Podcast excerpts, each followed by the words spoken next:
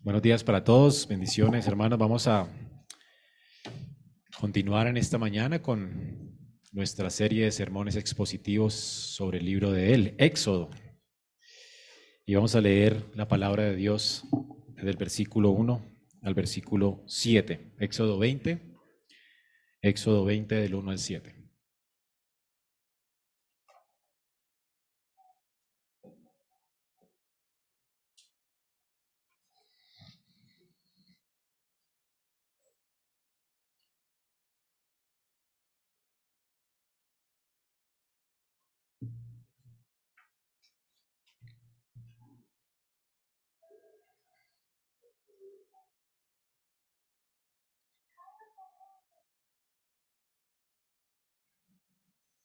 Muy bien, dice la palabra de Dios. Entonces Dios habló todas estas palabras diciendo, yo soy el Señor, tu Dios, que te saqué de la tierra de Egipto, de la casa de servidumbre. No tendrás otros dioses delante de mí, no te harás ningún ídolo, ni semejanza alguna de lo que está arriba en el cielo, ni abajo en la tierra, ni en las aguas debajo de la tierra.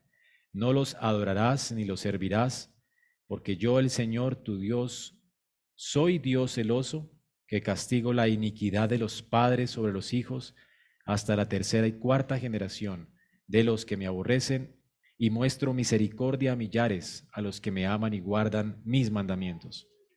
No tomarás el nombre del Señor tu Dios en vano, porque el Señor no tendrá por inocente al que tome su nombre en vano. Amén. Dentro de ocho días vamos juntos a recitar los primeros cuatro mandamientos, para acabar con estos primeros cuatro mandamientos que tienen que ver con Dios. Recuerden, los otros seis mandamientos tienen que ver con nuestra relación con los demás. Y la idea es que dentro de ocho vamos a recitarlos juntos, de memoria. ¿Ok? Entonces vayan aprendiéndoselos esta semana si no han hecho la tarea. Hemos visto hasta acá en los diez mandamientos que nuestro Señor nos dio estas diez palabras pues nos dio a nosotros y también a los judíos primeramente, porque ellos son su pueblo, eran los redimidos de él. Noten que el prólogo comienza diciendo, yo soy Jehová, tu Dios, que te sacó de la tierra de Egipto de casa de servidumbre, que habla de la redención, la palabra aquí que se usa para sacar es redimir. Dios compró este pueblo con la sangre de su Hijo, que estaba tipificada o, estaba siendo eh, mostrada a través del Cordero de la Pascua. Este cordero estaba anticipando lo que Cristo haría por el pueblo de Israel y por nosotros, ahora que hemos sido añadidos a ese pueblo del pacto, lo que haría por nosotros en la cruz del Calvario. Es por esa razón que Dios entra en comunión con nosotros. No es porque seamos mejores personas, no es porque no merezcamos morir como todos los primogénitos de Egipto, es porque Dios simplemente tuvo misericordia y quiso tener compasión de un pueblo que Él escogió para sí. Así que si usted hoy ha creído en Cristo y es el pueblo de Dios, ha recibido la señal del pacto, Dios le ha llamado. Por gracia usted ha sido salvo, no por las obras. Nosotros no somos mejores que la gente que no está aquí. Y de, hecho Dios tiene muchos llamados allá afuera que necesitamos llamar. ¿Cuántos llamados hay, verdad? Muchos. Eh, el Señor dice que tenemos que llamar a todos los hombres, pero Dios va a traer a aquellos que son escogidos. Dios abre el corazón de aquellos que Él escoge los regenera, los transforma, los cambia. Dios es el que comienza la obra en nuestras vidas y el que la perfecciona. Así que la salvación es solo por gracia. La ley pues no es una forma para ganarnos el favor de Dios. El favor de Dios ya lo tenía Israel, ya lo tenemos nosotros. ¿Qué es la ley pues para el pueblo de Dios? ¿Qué es la ley para nosotros? En ese contexto la ley entonces es una forma de vida, es la forma en que nosotros vamos a responder a la gracia de Dios en obediencia. Ahora que Dios viene a relacionarse con nosotros, debemos aprender a tener una cultura eh, piadosa. Y la forma de tener una cultura piadosa como iglesia, como pueblo, es estudiando los diez mandamientos, profundizando en la ley de Jehová, porque de hecho ella es nuestra vida. El pueblo de Dios, el pueblo cristiano, se debe caracterizar por ser un pueblo que ama la ley de Dios, que la estudia, que la entiende, que la enseña a sus hijos. Dios nos obliga a nosotros, nos ha dado mandamiento para que le enseñemos esta ley a nuestros hijos. Así que la ley de Dios, pues, no es para ganarnos el favor de Dios, es porque ya nos ganamos el favor de Dios, porque somos su pueblo, es la forma en que nosotros como familia de Dios nos comportamos. Los diez mandamientos debe ser una cultura que debemos aprender, es la cultura del pueblo de Dios. ¿Sí? Cómo tratarnos, cómo adorar a Dios, cómo temerlo a Él. Y hoy, hoy vamos a ver también pues, cómo usar su nombre. Ya hemos visto hasta acá dos de los primeros mandamientos. El primero nos enseña quién es nuestro Dios, lo que Él ha hecho por nosotros y por qué es que no podemos tener otro Dios además de Él, ¿no? Él es el único Dios verdadero y por eso se nos prohíbe tener otro Dios delante de Él. Pero además se nos demanda que lo tengamos a Él como nuestro Dios. Él es el único Dios verdadero. El Dios de la Biblia es el Dios que nos prometió a Cristo, un redentor, un, alguien que nos redimiera de nuestra maldad y lo hizo. Él es el Dios de la historia, el que, el que intervino en Israel para redimirles de Egipto, el que intervino en la historia humana para traernos a Cristo, su Hijo, el que nació de una virgen y murió en la cruz para perdón de nuestros pecados. Hermanos, este es nuestro Dios, el único Dios verdadero. Los demás dioses que adora este mundo son ídolos, o los dioses a los cuales rotula la gente como si adoraran a Jehová, realmente no es el Dios de la Biblia. Aunque le llamen Jehová, aunque blasfemen así su nombre, el único Dios verdadero es el que se ha revelado en su palabra, es el Dios de la escritura. Por eso usted tiene que aprender a conocerlo, a temerlo, a tenerlo por Dios. Él es el único Dios verdadero y en Él tenemos que descansar. De Él debe derivar nuestra, eh, eh, nuestra identidad, ¿verdad? En Él solamente podemos confiar. Eso es lo que nos dice el primer mandamiento. En el segundo aprendimos también que debemos adorar a Jehová, nuestro Dios, de la manera apropiada, correcta. El segundo nos enseña cómo adorar a Dios. El primero nos enseña quién es Dios y el segundo cómo adorarlo. Y lo debemos adorar como Él nos demanda. Y Él demanda que no le podemos adorar em, usando ídolos. No podremos, no podemos levantar imágenes de nada de lo creado porque nada se compara con Dios. Así por eso en la iglesia no tenemos ninguna imagen para inspirarnos en nuestra adoración porque Dios lo prohíbe, es la razón. Entonces los templos cristianos se caracterizan por ser templos sencillos. No tenemos imágenes de Cristo ni imágenes de Dios. O sea, de, hecho, la, la cruz, por ejemplo, puede servirnos como no como un medio de adoración, sino para recordarnos que somos cristianos, como un símbolo de identidad, pero allí no está Cristo colgado en nuestras cruces, en las iglesias cristianas, aunque hayan cruces, no está allí Jesús, no hay una imagen de Él para ayudarnos a adorar porque Dios las prohíbe. Pero además también nos prohíbe, recuerden que todo mandamiento tiene algo que ver con el corazón, nos prohíbe levantar ídolos en nuestro corazón, hacernos imagen de Dios en nuestra mente. A Dios le adoramos en espíritu y en verdad. Él es espíritu y le tenemos que adorar en espíritu a través del Espíritu de Dios, a través de la verdad de su palabra. Es la, palabra de Dios la que nos guía para adorar a Dios correctamente. ¿Ok? Y así entonces abarcamos dos mandamientos y hoy vamos a centrar nuestra atención en el tercer mandamiento. No tomarás el nombre del Señor tu Dios en vano, porque el Señor no tendrá por inocente al que tome su nombre en vano. Ese es un gran mandamiento. Tiene que ver con el nombre de Dios. Y noten aquí que Dios cambia la forma en que nos manda a cumplir este mandamiento, sino también el primero dice, yo soy el Señor tu Dios. En el segundo, no tendrás, Dios, perdón, en el segundo, primero, no tendrás dioses ajenos delante de mí.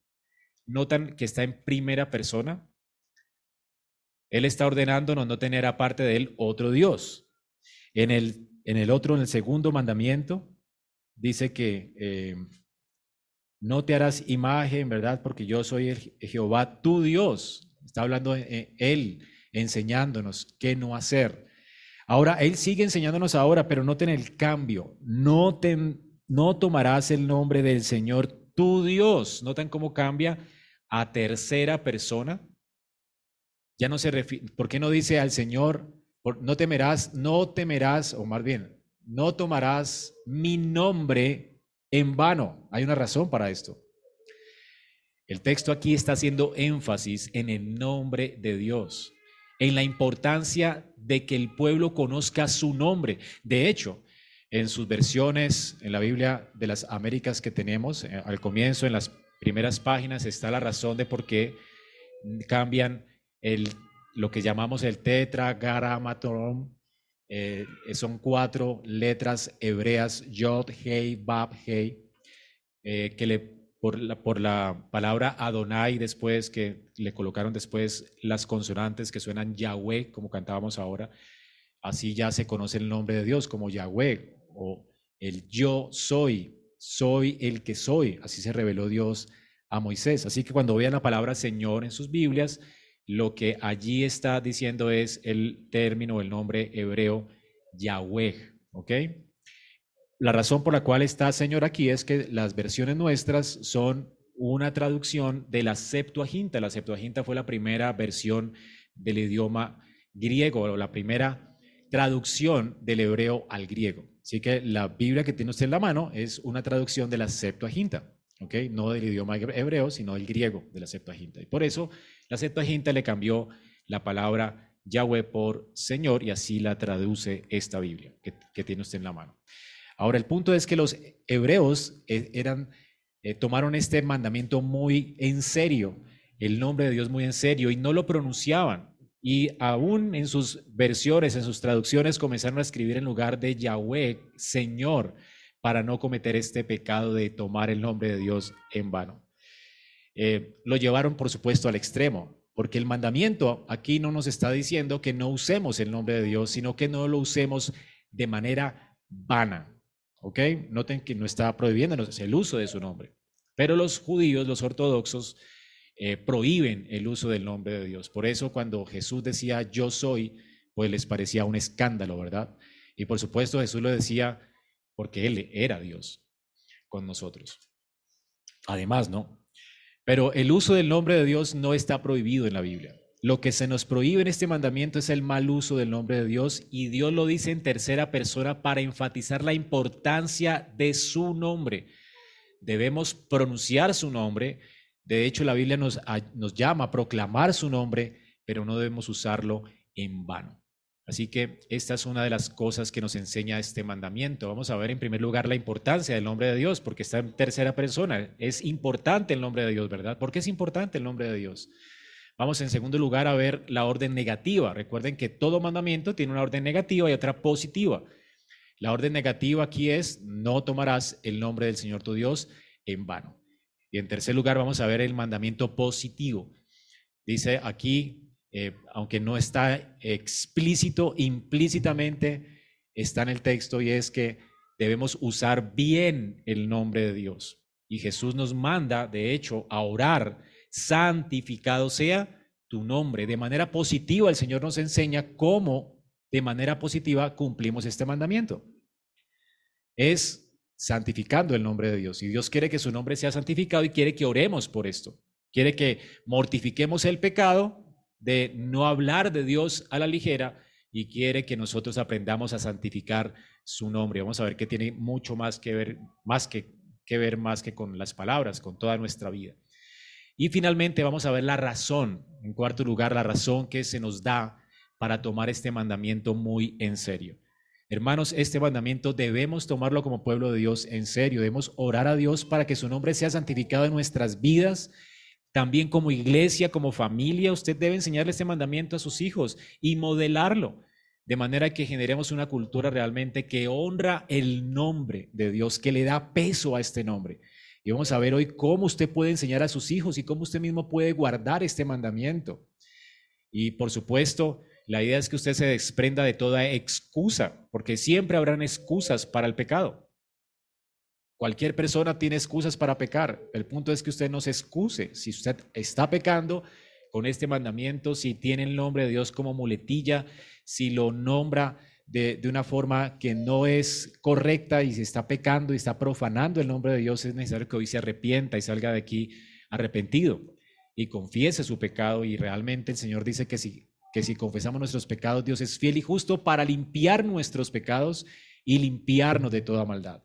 Como pueblo de Dios pecamos, pero el asunto es que no nos quedemos en el pecado y que formemos una cultura piadosa que sepa honrar el nombre de Dios. Vamos a ver entonces em, esto esta mañana. Y en primer lugar, ¿qué significa el nombre eh, de Dios? Una de las primeras cosas que todo padre hace cuando sus hijos nacen, ¿qué es? o cuando se dan cuenta que están embarazados.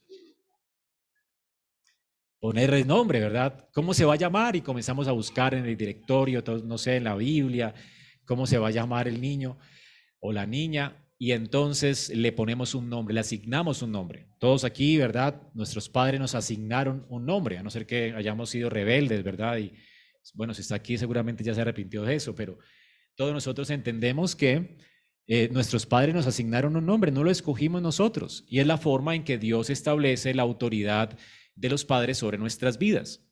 El hecho de que nombremos cosas, eso ya le asigna cierto sentido de autoridad sobre la cosa que nombramos. En la escritura, por eso es que Dios no tiene nombre. Nosotros no le asignamos nombre a Dios. Más bien, Dios tiene un nombre, pero no fue asignado por los hombres. No es que los hombres llamaron hacia Dios, porque nosotros no somos la autoridad sobre Dios. Y de hecho, una de las primeras cosas que Dios le da como ordenanza a Adán es que nombre a la, creación, ¿recuerdan? Y de hecho, quien nombra a su esposa es Adán. Esta es hueso de mis huesos, carne de mi carne, ¿verdad? Así que varona será llamada, ¿recuerdan? Entonces es Adán quien Dios establece la autoridad de Adán sobre su esposa. El hombre es cabeza de la casa. Y por eso normalmente, cotidianamente, se usaba antes, ahora pues, casi no se usa, pero se usaba antes y en Estados Unidos aún lo hacen. La, esposa pierde su apellido y recibe el apellido del varón. En un sentido, ya está reconociendo la autoridad del varón sobre su vida con este acto legal. ¿Ok? Y así debería ser, porque el hombre es cabeza del hogar. Así es que de esta forma, cuando eh, colocamos nombres o cuando alguien eh, se adhiere a nosotros y le ponemos nuestro apellido, pues automáticamente hay una autoridad sobre nosotros.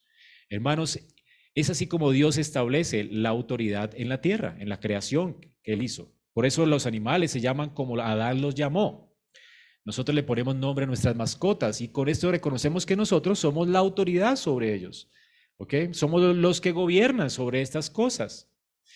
Ahora, por eso, por esa razón, Dios, de hecho, en la regeneración, cuando eh, en el Nuevo Testamento dice que Dios nos dará un día nombres nuevos en Apocalipsis 2.17, reconociendo que Él es el Señor de toda la creación, de toda esa nueva creación y que estaremos sujetos a Él.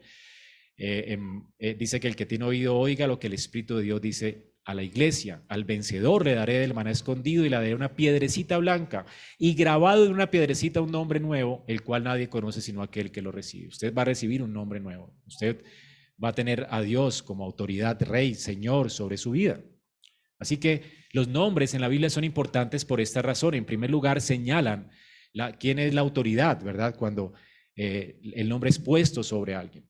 Por esa razón, Dios cambia, por ejemplo, nombres en la Biblia. Jesús mismo cambió los nombres de algunos de sus discípulos y les puso nombres, estableciendo su autoridad sobre ellos. A Pedro, ¿se acuerdan cómo se llamaba antes? Ok, entonces Dios le pone nombres, Jesús pone nombres. La razón es la autoridad, Él es la autoridad. Y es lo que va a hacer al final cuando venga la regeneración. Así que nosotros sabemos entonces que el nombre de Dios lo conocemos no porque se lo asignamos a Él, no es la etiqueta que le pusimos a Él, sino que Dios lo reveló y se lo reveló especialmente al pueblo de Israel a través de Moisés. Y recordemos las palabras de Éxodo 3, ya las vimos, las expusimos. El Señor le dijo a Moisés, yo soy el que soy. Y aquí Dios le revela este nombre a Moisés. Yod, Hei, Bab, Hei. Jehová, y añadió, así dirás a los israelitas, yo soy, me ha enviado a ustedes. Ese es el nombre de nuestro Dios, el yo soy, Jehová. Dijo además Dios a Moisés, así dirás a los israelitas, Jehová o el Señor, el Dios de tus padres, el Dios de Abraham, el Dios de Isaac y el Dios de Jacob, me ha enviado a ustedes.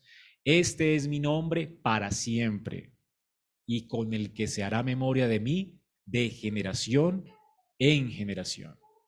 Dios se revela a Moisés con este nombre, le revela su nombre a Moisés y no solamente le revela un nombre, este nombre está cargado de significado.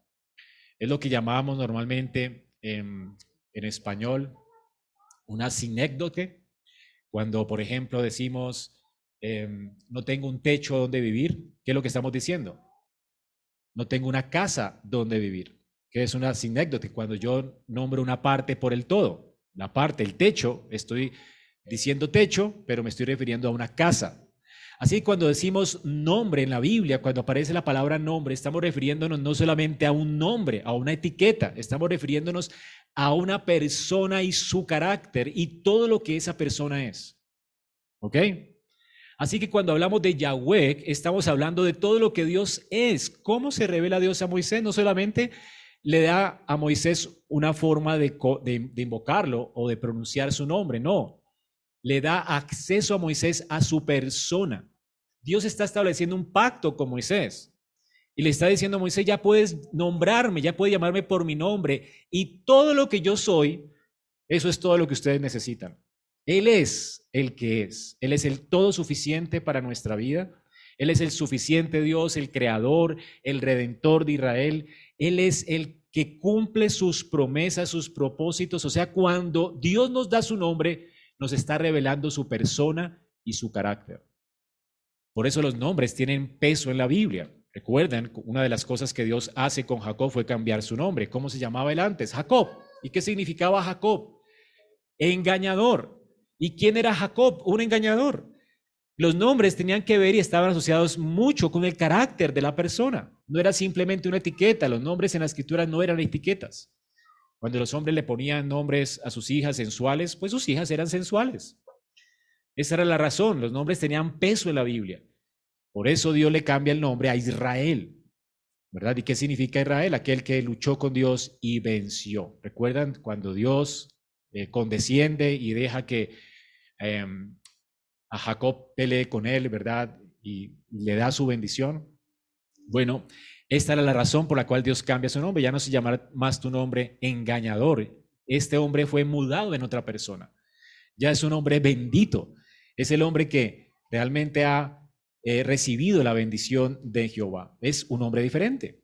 Así es que, hermanos, por esa razón se nos, daba, se nos va a dar un nombre nuevo, ¿verdad? Porque el carácter que recibiremos en la eternidad será un carácter glorificado. Ya no seremos lo que somos hoy. En ciertas, eh, entonces, de cierta manera, tenemos que entender que el nombre significa o, representa la totalidad de una persona en la escritura. Así que Yahweh es mucho más que una etiqueta, representa el carácter de Dios, la reputación de Dios, cómo Él se dio a conocer a Israel, como ese Dios poderoso, todo suficiente para ellos, redentor, creador. Este es Jehová. Es la reputación de su nombre. Por eso cuando alguien toma el nombre de Jehová de manera indigna o livianamente, como si ese nombre no tuviera peso, Dios se encarga de castigarlo. Dios dice que no va a tomar por inocente a esta persona, aunque lo veremos al final. La razón es que eh, el, Señor se ha encargado de hacerse un nombre en, toda la Biblia, la razón por la cual Dios hace todas las cosas es por amor de su nombre. Dios se ha hecho un nombre y su reputación Él la defiende a toda costa. Es la razón por la cual Dios se venga de aquellos que toman su nombre en vano. ¿Recuerdan el blasfemo faraón? ¿Quién es Jehová? Como si no existiera. Nombró a Jehová. ¿Quién es Jehová para que yo deje ir a tu pueblo? Luego, luego nombra a Jehová para engañar a Moisés. Y por sus blasfemias, Dios trae ruina para esa nación y Dios se encarga de que la reputación de su nombre sea conocida en toda la tierra, conocida en ese tiempo. La gente comenzó a temer el nombre de Jehová. No temían a los judíos. ¿Quiénes eran los judíos? Una manada de esclavos. ¿Quién temía a, los esclavos? No tenían ni armas para pelear, no sabían pelear. No eran estrategas de guerra, no tenían estrategias militares. Esta gente eran esclavos. Nadie temía a esclavos. Lo que la Biblia dice que la gente alrededor comenzó a murmurar y a temer era al Dios de Israel. Dios se hizo un nombre al condenar a ese pueblo, al más poderoso del mundo, al hundirlo en el mar. Esa noticia llegó a todas las naciones de Canaán y todos comenzaron a temer a ese nombre. Dios se hizo un nombre y se encarga de que los blasfemos mueran bajo el ardor de su ira. Así que hermanos, Dios merece respeto. Él se ha hecho una reputación y por eso no va a tomar esta generación en vano. O sea, que, toma el nombre de Dios en vano no lo va a tomar como livianamente. Dios se toma en serio su nombre. Vivimos en una generación muy blasfema. Y dice que Dios no tendrá por inocente a esta generación blasfema. Hermanos, el nombre de Dios es usado hoy en día de una manera terriblemente mal. En nuestros dichos, bosteza la gente, dice su nombre, ¿verdad? Se machuca y dice su nombre, gana un partido y pronuncian su nombre, como si esto le diera más crédito, ¿verdad? Hoy los políticos pronuncian su nombre como si la gente, pues, para ganar más adeptos. Vivimos en una generación blasfema. Y vamos a ver cómo se puede quebrantar este mandamiento y cómo lo quebranta, lo quebranta nuestra generación día a día. Ahora, hermanos, el Señor, pues, en el Salmo 106 dice que Él nos salvó por amor de su nombre, para manifestar su poder. Así que el nombre de Dios está ligado a sus obras, a su gloria, y Él se ha hecho una reputación y Él merece honor y respeto. ¿Cómo te refieres tú a la persona que salva tu vida? Doctor, ¿Cómo los bogotanos le decimos a alguien que merece respeto? Hola, doctorcito, ¿cómo está? ¿No le colocamos títulos a las personas que respetamos?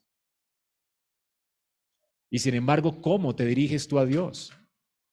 Si ves, los hombres de la Biblia, los hombres piadosos en la escritura, formaron una comunidad y una cultura de piedad.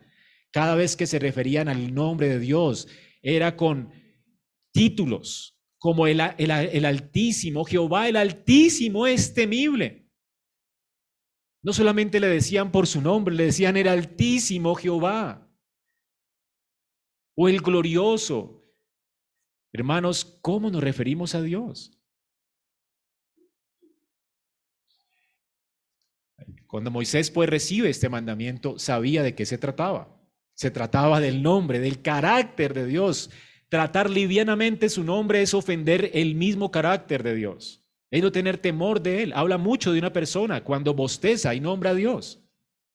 Es impío de, en su corazón, necesita realmente un cambio de corazón. Y que Dios, por supuesto, queme sus labios como lo hizo con Isaías, porque pertenecemos a una cultura así, blasfema. Y no tenemos por qué estar en esta cultura cuando Dios quiere santificar también nuestros labios. Este mandamiento es una guarda para nuestros labios. Blasfemos, nuestra boca, dice Santiago, es como eh, una, la, la lengua, es como un infierno de fuego que inflama la creación. Y este mandamiento nos enseña y nos ayuda a mortificar nuestra lengua y a usarla de manera apropiada para la gloria de Dios. En segundo lugar, entonces, nos Vemos aquí, además de la importancia del nombre, lo que nos manda el Señor aquí de manera negativa. No debes tú tomar en vano el nombre de Dios. Esa es la primera orden. Hermano, no debes tomar tú en vano el nombre de Dios. Tomar, la palabra aquí, puede ser traducida como levantar o elevar o enaltecer. El término se usaba normalmente en las cortes legales, en las cortes civiles, cuando alguien levantaba o enaltecía el nombre de Dios para decir que lo que estaba diciendo era verdad, es verdad y nada más que la verdad. Y entonces levantaba el nombre de Dios como testigo. Esto es lo que normalmente se hacía. Pero este mandamiento tiene que ver mucho más con solamente jurar en las cortes civiles, con los juramentos en las cortes civiles. El nombre de Dios también se eleva hoy, se, levantaba en la Biblia en la adoración pública o en los dichos cuando las personas se saludaban, ¿verdad? Cuando decimos Dios te bendiga, a veces eso es una muletilla y eso es blasfemia. Cuando digas Dios te bendiga, ¿sabes lo que estás diciendo? ¿Realmente lo dices consciente o por una costumbre popular? No está bien hacer esto cuando no sabemos lo que significa ni lo que estamos diciendo. Dios no hace parte de nuestro, no debería ser parte de nuestros saludos, ni siquiera colocarlo como el nombre de nuestro restaurante para apoyar el restaurante. Esto es blasfemo. El nombre de Dios no debe ser usado para esto. Así que esto abarca mucho más que el mero juramento. Es levantar el nombre de Dios con un propósito, ya sea al pronunciarlo. O sea que esta, esta palabra puede ser traducida como levantar, elevar, enaltecer, como pronunciar o elevar un juramento. Para cualquiera de estas cosas el nombre de Dios no puede ser usado en vano. Ahora la otra palabra importante, en vano. ¿Qué significa en vano? La palabra vano literalmente significa frívolo, insincero o irreflexivo. Notan de nuevo, frívolo con frivolidad o pronunciarlo o levantarlo o, no sé, hacer un juramento con frivolidad. Cuando lo que estoy diciendo es mentira, por ejemplo, y yo juro por el Señor que estoy diciendo nada más que la verdad, esto es frívolo, ¿verdad? Eh, insincero, cuando Dios te bendiga y no estoy siendo sincero, o sea, no quiero que esa persona sea bendita, ni, ni estoy pensando en eso, ni, ni estoy pensando en Dios, esto es deshonesto, insincero. O sea que no podemos nombrar a Dios de manera frívola o insincera o irreflexiva, sin pensar, te machucaste, ay, nombras a Dios. Esto es irreflexivo. No estás reflexionando en la palabra Dios y a quién estás invocando. Estás ofendiendo su carácter. Es blasfemia lo que estás haciendo. Entonces, estas palabras tienen un amplio rango semántico. Por eso, cuando hablamos de Dios, tenemos que saber que realmente, dice que cuando nos acercamos a Dios, reconozcamos que le hay. Él es real, hermanos. Su nombre se ha hecho una reputación. Él tiene un peso. Él es glorioso. Y además, dice que nos acerquemos sabiendo que Él galardona a los que le buscan. O sea, siempre que te acercas a Dios, te acercas a una persona, no a un ente o a una energía. Por eso es tan blasfemo que la gente ore a Dios y en su corazón piense que Él nunca va a responder su oración. Señor, perdóname. Pero tú sabes que en tu corazón dice, no, pero Dios que me va a perdonar. O Señor, responde a mi clamor. No, pero tanto tiempo y Dios no va a responder mi, mi oración. ¿Me hago entender? Estás clamando supuestamente a Dios, pero lo estás haciendo como si Él no fuera una sustancia, como, decir, como si Él fuera una energía, como si Él no fuera una persona. Él es una persona. Y Él dice allí, clama a mí, yo te responderé.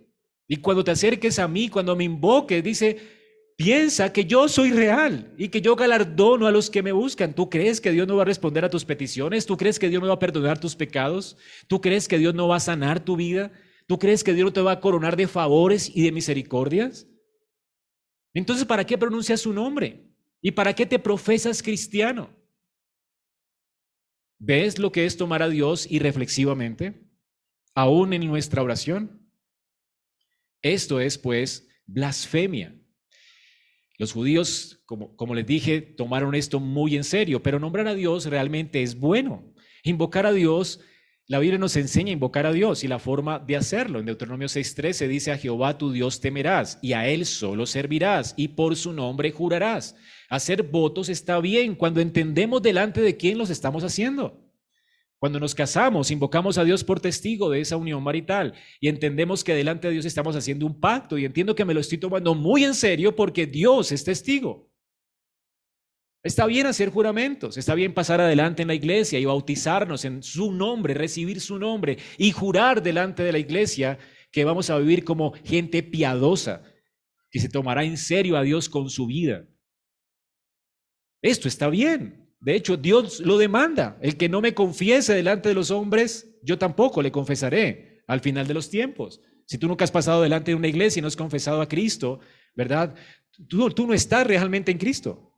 Tu alma está en peligro en este momento. Tú necesitas arrepentirte de tus pecados y confesar a Cristo públicamente en una iglesia y hacer parte del pueblo de Dios. Entonces, y, llevar el nombre de, Cristo sobre tu vida, y esto implica una conducta, una vida para que se vive para su gloria, una vida de arrepentimiento y fe constante.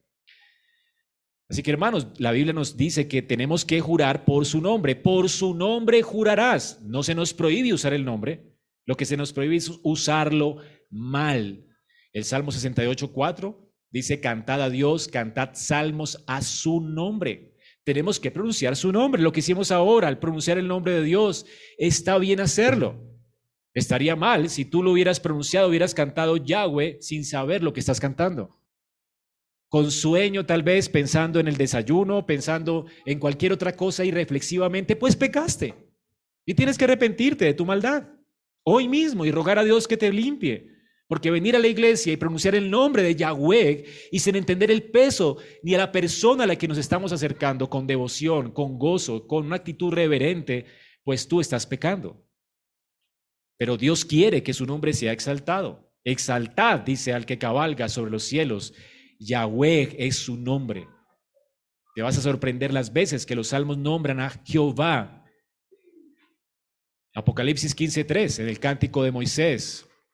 Y su siervo dice, grandes y maravillosas son tus sombras, obras. Señor Dios Todopoderoso, o Yahweh, Dios Todopoderoso, justos y verdaderos son tus caminos, Rey de los santos. ¿Quién no te temerá y glorificará tu nombre? El nombre de Dios debe ser glorificado. El nombre de Dios debe ser proclamado. Así que no se nos prohíbe usar el nombre de Dios. Podemos usarlo, pero no de manera irreflexiva, no de manera descuidada, no de manera deshonrosa. Tomar así el nombre de Dios es hacerlo en vano. Es decir, que Dios, su carácter, lo que Él ha hecho no vale nada. Es ofenderlo a Él. Y es blasfemia. ¿Qué es blasfemia? La blasfemia es tratar algo que es santo, que es sagrado, como algo que no tiene peso, que es común. Así que blasfemamos el nombre de Dios cuando tratamos su nombre como algo que no tiene peso, que es común, que es eh, nuestro hablar cotidiano, los dichos que decimos. Hermano, Dios no hace parte de nuestros dichos, Él es nuestro Dios. Temamos pues a Él y no hay excusas para esto. En el libro de los diez mandamientos de Doma, me encanta que él hace eh, hace tres puntos sobre este tema hablando de cómo en la Biblia se usaba mal el nombre de Dios y se pecaba de esta forma. Se hacía en la hechicería, dice él, también en la profecía falsa y en los juramentos. ¿Cómo en la, en la hechicería o en el ocultismo? Normalmente habían personas dentro del pueblo de Dios que querían tener acceso al poder sobrenatural de Dios en sus encantamientos mágicos, ¿verdad? Y lo invocaban a él. Esto hacen los brujos, invocan a Dios, ¿verdad? Para hacer sus encantamientos mágicos. De hecho, en Hechos de los Apóstoles también invocaron el nombre de Jesús para sus encantamientos mágicos. ¿Recuerdan? Dice la Biblia en Hechos 19:13 que algunos judíos, exorcistas ambulantes, eran exorcistas ambulantes, se ganaban la vida con esto, haciendo conjuros mágicos, exorcizando gente, como muchos hoy que andan por allá exorcizando gente y sacando demonios. Esos intentaron invocar el nombre del Señor Jesús sobre los que tenían espíritus malos, diciendo, os conjuro por Jesús, el que predica Pablo. ni siquiera era el Jesús de ellos, por supuesto. Simplemente estaban usándolo ahora como eh, veyeron que Pablo hacía esto, ¿verdad? Y ellos se creyeron con el derecho de hacerlo. Recuerden que los apóstoles recibieron esta autoridad de echar fuera demonios, de repartimiento del Espíritu, una autoridad apostólica que usted y yo no tenemos. El punto aquí es que Pablo dice, eh, Pablo decía esto, pero ellos decían, por el que predica Pablo, habían siete hijos de, tal, de un tal Exeba judío, jefe de los sacerdotes, que hacía esto. Y noten cómo Dios se toma a, pecho su nombre. Pero respondiendo el espíritu malo dijo, a Jesús conozco y sé quién es Pablo. El diablo le, está hablando aquí, no, Satanás, los ah, demonios. Pero ustedes, ¿quiénes son? Y el nombre en quien estaba el espíritu malo saltaba sobre ellos dominándolos y pudo más que ellos, de tal manera que huyeron de aquella casa desnudos y heridos. Sorprende que muchos que están echando fuera demonios no sean desnudados y heridos en el acto, ¿verdad? Pero Dios no va a tomar por inocente al que, al que hace estas cosas, porque están tomando el nombre de Jesús en vano. Entonces, estas personas querían usar el nombre de Cristo para su renombre, para obrar sus encantamientos, sus exorcismos, para el beneficio personal. Y Dios no los consideró inocentes. Así que así es como se usa la palabra de Dios, el nombre de Dios, en cosas que no, eh, que no autorizado, ¿verdad? Ahora, hermanos, Dios por eso descubre la maldad de estos hombres, para que se sepa y para que sepamos nosotros que nadie tiene derecho ni autoridad de usar el nombre de Dios si Él no lo ha autorizado. Como hay gente que dice hoy, ¿verdad? Eh, en el nombre de Jesús te profetizo, cosas por el estilo. Esto es blasfemia. Porque Dios no ha autorizado a nadie para que, para que anuncie y predique eh, cosas nuevas en su nombre, además de la escritura. Yo no puedo pararme aquí y decirte a ti, dice el, así dice el Señor, si no está en la Biblia. Esto es blasfemia. Los únicos autorizados por Dios son los profetas de la Biblia y los apóstoles de la Biblia, no hay más. Entonces si alguien te dice, así dice el Señor, no hagas tal cosa, arrepiéntete, blasfemo. Estás blasfemando a Dios. No puedes usar el nombre de Dios para aconsejarme. Humanamente, por supuesto. Yo puedo darte un consejo, pero no puedo decirte así, dice Dios. Hermano, tienes estas opciones, yo creo que lo más sabio es esto, pero no sé, elige tú. ¿Ok? Pero no así dice el Señor, como si fuera yo el profeta. Pero por supuesto, como pastores, si algo está en la Biblia, ¿verdad? Y alguien está en desobediencia a Dios, pues yo sí le puedo decir, pues así dice el Señor, y te lo digo como un profeta. No como el profeta de la Biblia, pero sí como un profeta de Dios que está diciendo la palabra de Dios a ti ahora. Si tú pasas por encima la autoridad de Dios, la autoridad de su iglesia, pues esto es lo que te va a pasar. Entonces, actuamos como profetas, pero no en el sentido bíblico. ¿Ok? Porque estamos es autorizados por Dios para proclamar la palabra de Dios. Esto es, hermanos, usarlo, usar el nombre de Dios mal en la hechicería o en la profecía falsa. acabo de decir ejemplos también de la profecía falsa. Así dice el Señor. Y cuando se hacían juramentos falsos, que se llama perjurio, en las cortes de justicia diciendo yo digo la verdad y al final falsamente han pronunciado su nombre. Levítico 19.12 condena esto. Y no juréis falsamente por mi nombre, profanando así el nombre de tu Dios. Y dice, yo Jehová. Hay una firma allí. No lo hagan. Yo Jehová. Y el Señor también condena a los que consultan y a los que hacen adivinación y te profetizan. No se ha hallado en ti nadie, dice el Señor en Deuteronomio 18:10, que haga pasar a sus hijos por fuego, o sea, que haga prácticas paganas, eh, cualquier tipo de prácticas paganas, por supuesto, ni que practique adivinación. ¿verdad? Como que, ay, ¿qué, ¿qué, será que me va a pasar mañana? ¿Me saldrá bien o no este negocio? Y van donde el profeta, que usa el nombre de Dios en vano, ¿verdad? Dice la, la Biblia, dice, no, ni hechicería, ni agorero, ni hechicero, ni encantador. Los agoreros son los que eh, tienen cositas para que le vaya bien en el día o, o tienen ciertas, me, me bajo con el pie derecho para que me vaya bien. Agoreros, ¿no? Espiritistas, ni que consulte a los muertos no se ha hallado en ti este tipo de personas. Hermanos, tenemos que tener una cultura piadosa. Dios debe ser nuestra identidad. En Dios es quien debemos poner nuestra confianza, no en el pie derecho.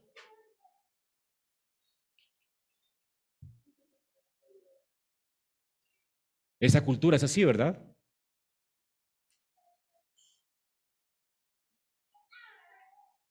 Y también cuando usted hace promesas ilegítimas. Jurar en vano no solamente tiene que ver con las cortes legales. Cuando usted hace un juramento de ser fiel a su esposa o a su esposo hasta que la muerte lo separe y lo incumple, pues cometió perjurio. ¿Entiende eso? Cuando usted pase aquí adelante y dice que usted confiesa el nombre de Cristo y realmente apostata de la fe, ¿verdad? O vive una vida pagana, pues usted cometió perjurio y quebrantó este mandamiento.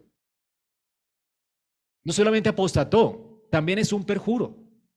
Cuando usted vive una vida licenciosa y simula que es cristiano en la iglesia, eso es perjurio, porque usted está diciendo que es de Cristo, que es cristiano, pero con sus hechos lo está negando y está haciendo que la gente de afuera blasfeme el nombre de Dios y usted mismo lo está blasfemando con su propia vida.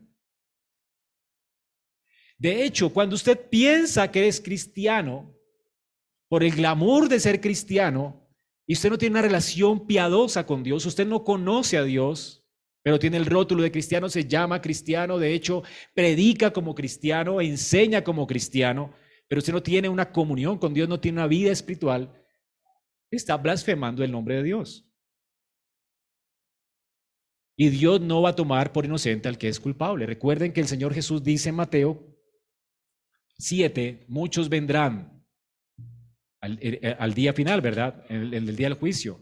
Y dirán, Señor, en tu nombre Note, tomaron el nombre de Dios en vano. En tu nombre profetizamos. En tu nombre echamos fuera demonios. En tu nombre predicamos.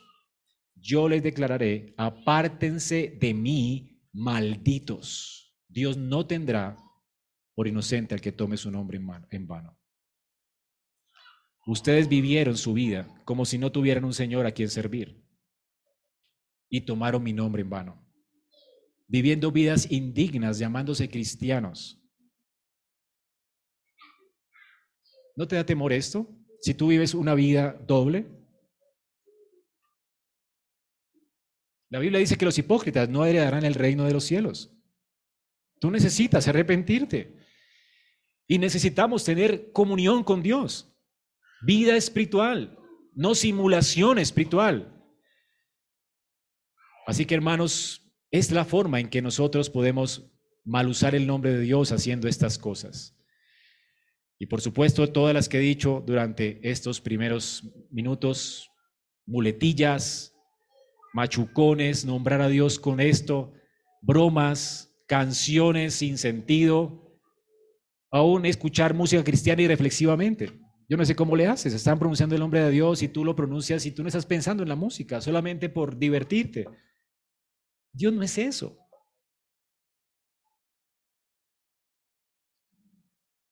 Isaías 29:13. Dice pues el Señor, ¿por qué este pueblo se acerca a mí con su boca y con sus labios me honra, pero su corazón está lejos de mí y su temor de mí no es más que un mandamiento de hombres que les ha sido enseñado? Tener a Dios en la boca honrarlo con nuestros labios, cantando las canciones de Dios sin tener temor en nuestros corazones y saber lo que estamos haciendo, esto es tomar el nombre de Dios en vano. Yo de pronto voy por un viaje, yo no, yo no estoy pensando ni en Dios ni en nada, yo prefiero colocar, no sé, otra música. ¿Me hago entender? ¿Por qué quiero que me entretenga eh, algo que, que es santo? Ahora, mi vida es santa, por supuesto, pero yo no puedo reflexionar en el carro mientras voy conduciendo, ni entrar en adoración, o, tal vez medite. A veces medito en el carro y coloco música, pero estoy meditando en el Señor. Pero si no lo voy a hacer, pues coloco otra música. ¿No hay otras cosas para entretenerme? Yo no quiero que, que Dios sea mi entretención, quiero que Él sea mi Dios. Y aún Él es Dios en mi entretenimiento, por eso no lo puedo invocar en vano, ni levantar en vano. ¿Vamos a entender? Entonces, hermanos, esto es blasfemar el nombre de Dios. Ya hemos dicho entonces la importancia del nombre. Hablamos de, por, eh, de cómo tomamos el nombre de Dios en vano. Ahora veamos lo positivo. No hay que tomar el nombre de Dios en vano. No puedes tomar el nombre de Dios en vano debes santificar el nombre de Dios. Es el aspecto positivo y así nos enseñó el Señor a orar en Mateo 6:9. Vosotros pues oraréis así. Padre nuestro que estás en los cielos. Estamos invocando al Señor, a nuestro Padre. ¿Y cuál es la primera petición? Señor, santificado sea tu nombre. Necesitamos orar a Dios por esto. Necesitamos que Dios nos ayude a santificar su nombre. Usted necesita orar por esto porque somos inútiles. Somos una cultura pagana. Pertenecemos a un pueblo pagano. Necesitamos que Dios realmente coloque un carbón encendido, como lo hizo con Isaías en nuestros labios, que nos purifique por Cristo. Y que haga de nuestros labios santos y quite nuestra culpa. Tenemos que rogar a Dios, Señor, que tu nombre sea santificado, que tu nombre sea santificado. Esto es lo, lo, lo positivo del mandamiento. Santificar es consagrar algo, apartarlo para un propósito sagrado, apartarlo de lo común para un propósito sagrado. Y esto es lo que Dios quiere que hagamos. El nombre de Dios debe ser alabado por nuestros labios, levantado por nuestros labios para honrarlo, para bendecirlo. Debe ser usado para proclamarlo entre las naciones, entre nuestros vecinos. Debe ser celebrado en la iglesia. Hermanos, el Señor nos enseña a través de los salmos a hacer esto. En Jehová 29.2 dice, perdón, Salmo, Salmo 29.2 dice, dada a Jehová la gloria de vida a su nombre. Adorada a Jehová la hermosura de la santidad. Tenemos que dar la gloria de vida a su nombre en la iglesia. Tenemos que cantar a su nombre. Salmo 66, 2. Poned gloria en su alabanza. Es decir, que su alabanza no sea común. No cantes de manera común a Dios. Si vas a apartar ese tiempo de oración, ¿verdad? Prepara tu corazón para venir a la iglesia. No lo hagas algo común, cotidiano, tarareando canciones, como si no se tratara de Dios a quien vienes a adorar. Hermanos, es a Dios a quien venimos a adorar. Por eso, y nos cuesta realmente venir a adorar a Dios, por eso yo a veces ni canto. Cuando están cantando la primera canción, yo realmente me cuesta cantar porque yo no quiero blasfemar el nombre de Dios. Y, ruego, Señor, ayúdame a santificar tu nombre. De verdad, ayúdame, perdona mi mente distraída. Y quiero realmente venir a adorar a Dios y quiero cantar reflexivamente. No tararear. ¿No tienes una lucha con esto cuando llegas a la iglesia? Y es más terrible cuando otros te ayudan, ¿verdad? Te ayudan, a, por supuesto, a no concentrarte. Es difícil. Pero tenemos que hacer lo posible, hermanos, por realmente poner nuestra mente en la alabanza. Dice, pongan gloria, pongan peso, háganlo diferente. No es común, pongan peso en su alabanza. Cantad gloria a su nombre. El salmista dice, bendice alma mía Jehová y bendiga todo mi ser, no mi boca. Hay que adorar a Dios con todo su ser. Esto es santificar su nombre. Todo mi ser debe adorar su santo nombre. Y esto implica, por supuesto, vivir una vida para su gloria. ¿Quién no te temerá, oh Dios? Colosenses es la forma más increíble que Pablo nos dice que lo hagamos santificar el nombre de Dios, dice Colosenses 3:17, todo lo que hagáis, sea de palabra o de hecho, noten que involucra las dos cosas, nuestras palabras y nuestras acciones. Háganlo todo en el nombre del Señor Jesús. O decir, cuando yo voy a hacer algo en el nombre de alguien que estoy diciendo, yo vengo en representación de, entiende hermano, que al llamarte tú cristiano estás actuando en cada área de tu vida como un representante de Cristo. Por eso eres cristiano. Tú recibiste el nombre cristiano, te bautizaste en el nombre de Jesús, tú has recibido su nombre. Entonces vive como tal. Glorifica su nombre en todo lo que haces, sea de palabra o de obra. Todo lo que hagáis, hacedlo en el nombre del Señor Jesús, dando gracias a Dios Padre por medio de él. Dios te permite vivir para su gloria. Vive agradecido con Dios y hazlo todo para su gloria. Mientras cocinas, mientras estás estudiando, sé consciente de que lo haces para la gloria de Dios mientras trabajas. Por eso el oficio no es aburrido. A mí me encanta hacer oficio, porque lo estoy haciendo para la gloria de Dios. Por eso una mujer que hace sus platos, ¿verdad? Y los prepara y los decora bien hermosos, lo hace porque quiere glorificar a Dios, no solamente quiere que se vean bien. Es que Dios nos ha, dado creatividad para usarla para su gloria, para que los alimentos queden lindos. Esto no lo hace un perro, un animal. El hombre fue creado imagen de Dios. Y qué feo es comerse, ¿verdad? Una montaña de arroz con un huevo encima o algo así, ¿no? Pero un plato bonito, ¿verdad? Algo que sea agradable a los, ojos, al paladar, es, eh, eh, es delicioso. Dios nos creó así para disfrutar de las cosas que Él nos da. Hermanos, esto es glorificar a Dios con nuestra vida, santificar su nombre, vivir y hacerlo todo para su gloria, viviendo de cara a Él.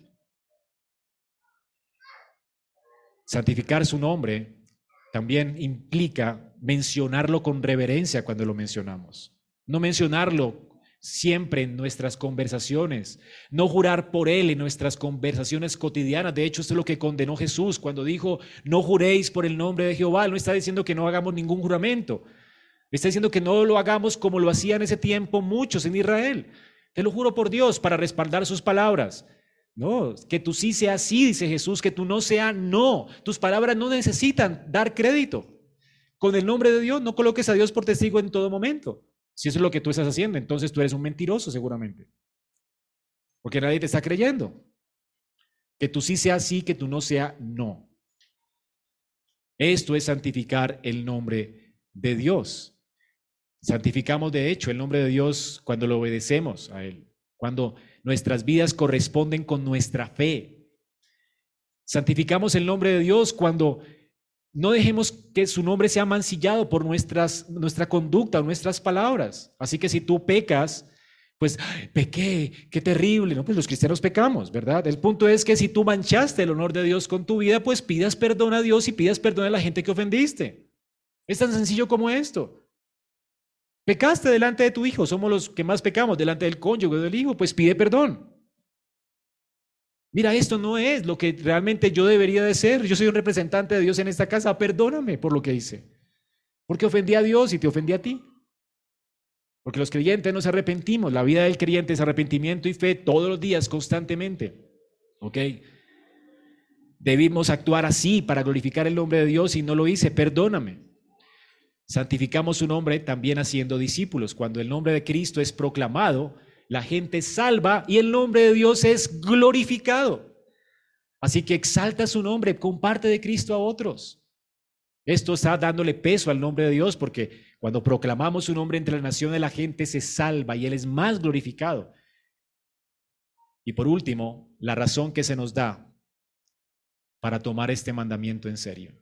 Dice que Dios no tendrá por inocente al que tome su nombre en vano. No tendrá por inocente.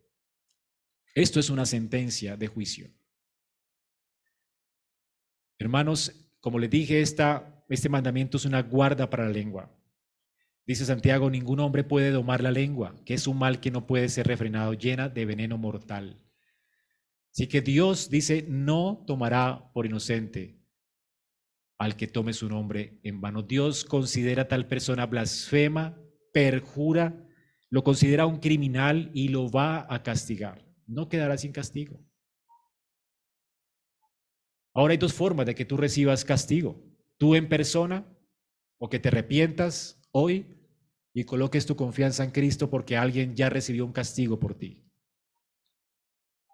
O que Cristo te salve hoy y te santifique hoy y te limpie hoy como lo promete en su palabra o que tú mismo, por tu blasfemia, pagues por lo que has hecho en el lago que arde con fuego y azufre. Y esto por la eternidad. Esto es serio, mis hermanos. El quebrantamiento de este mandamiento le costó a Cristo su vida. Él murió por los blasfemos. Y de hecho dice que toda blasfemia será perdonada. La única que no es cuando menosprecias la obra de Dios, de la que, da testimonio el Espíritu de Dios en Cristo. Si tú menosprecias el Evangelio de Cristo, si tú le asignas a Cristo la obra del demonio, como hicieron los judíos de su tiempo, y no crees en Él como Salvador de tu vida, no hay esperanza para ti y morirás y perecerás en el infierno. Por eso te ruego hoy que te arrepientas esto es serio. No tienes que morir. El Señor dice, no quiero la muerte del impío. Si confiesas delante de Dios tu pecado, dice la palabra de Dios, Él es fiel y justo para perdonar nuestros pecados. Noten que Él es fiel y justo. No, dice que es misericordioso para perdonarte, es justo para perdonarte, porque Dios no te perdona sin justicia. El perdón de Dios viene porque Dios hizo justicia en la cruz del Calvario. Cristo murió o los blasfemos. Para que tú hoy no mueras, vivas, para que uses tus labios para bendecir su nombre y proclamarlo. Tú necesitas hoy confesar el mal uso de tu lengua, de tu vida, el mal uso del nombre de Dios en tu vida. Recuerda las palabras de Jesús, no todo el que me dice Señor, Señor, entrará en el reino de los cielos. Señor, dicen unos, profetizamos en tu nombre, echamos fuera demonios, en tu nombre hicimos milagros. Nunca les conocí, dice el Señor. Apártense de mí, hacedores de maldad. Blasfemos. Estos eran los blasfemos. No hay para ellos lugar en la casa de Dios, a menos de que te arrepientas hoy y creas en Cristo. Tú necesitas a Cristo. Hermanos, muchas personas piensan que conocen a Jesús, pero se perderán para siempre. Personas que profesan la fe, que están involucradas en un ministerio, serán condenados. ¿Y la razón? Porque tomaron su nombre en vano. Vivieron vidas como si Él no fuera el Señor de su vida. Decían ser cristianos, pero con sus hechos lo negaban. Y en sus labios realmente estaba el nombre de Dios, pero de manera blasfema, inútil, como si Dios nunca hubiera podido salvarlos, como si Dios nunca hubiera podido ayudarlos. Esto es blasfemo. Filipenses dice que Dios exaltó a Cristo, el nombre de Jesús, que es sobre todo nombre. Dios lo exaltó hasta lo sumo y le confió el nombre que es sobre todo nombre a Cristo. Él es Dios. Para que en el nombre de Él toda rodilla se doble de lo que está arriba en los cielos y en la tierra y debajo de la tierra y toda lengua confiese que Cristo es el Señor para la gloria del Padre. ¿Sabes por qué Dios va a castigar a los blasfemos? Porque Él no tomará por inocente a estas personas. Al final esas personas tendrán que decir, no tomamos a Dios en serio y por eso nuestra condenación. Toda lengua confesará que Cristo es el Señor. ¿No le das peso con tu lengua hoy? ¿No le das peso con tu vida hoy? En el infierno lo lamentarás. O en el cielo te alegrarás. Si le das crédito a su palabra hoy, quien te ha dado a Cristo te está diciendo hoy, arrepiéntete y ven a mí. No tienes que morir. ¿Le darás peso a su palabra? ¿Le darás crédito a su invitación? ¿Vendrás a Él el arrepentimiento y fe en esta mañana? Vamos a orar.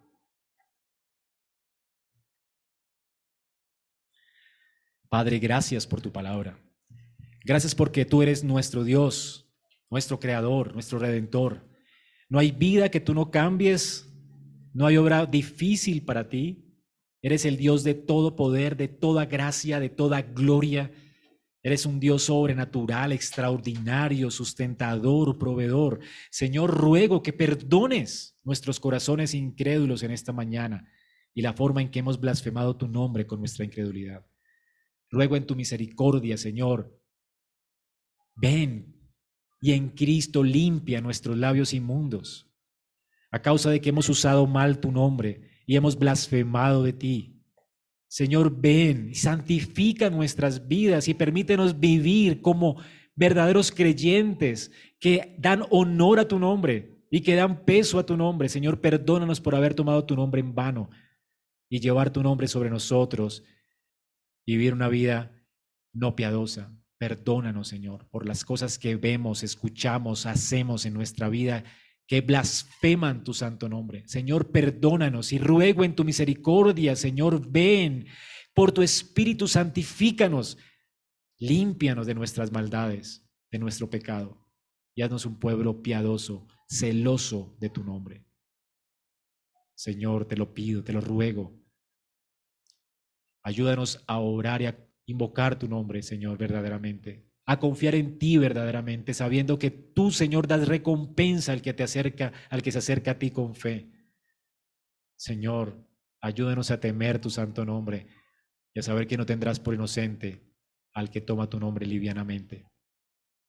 Padre, gracias por escucharnos.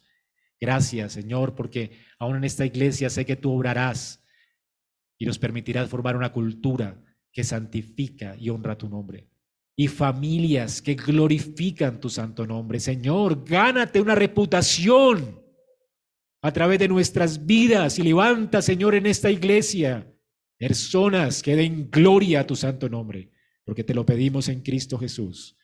Amén.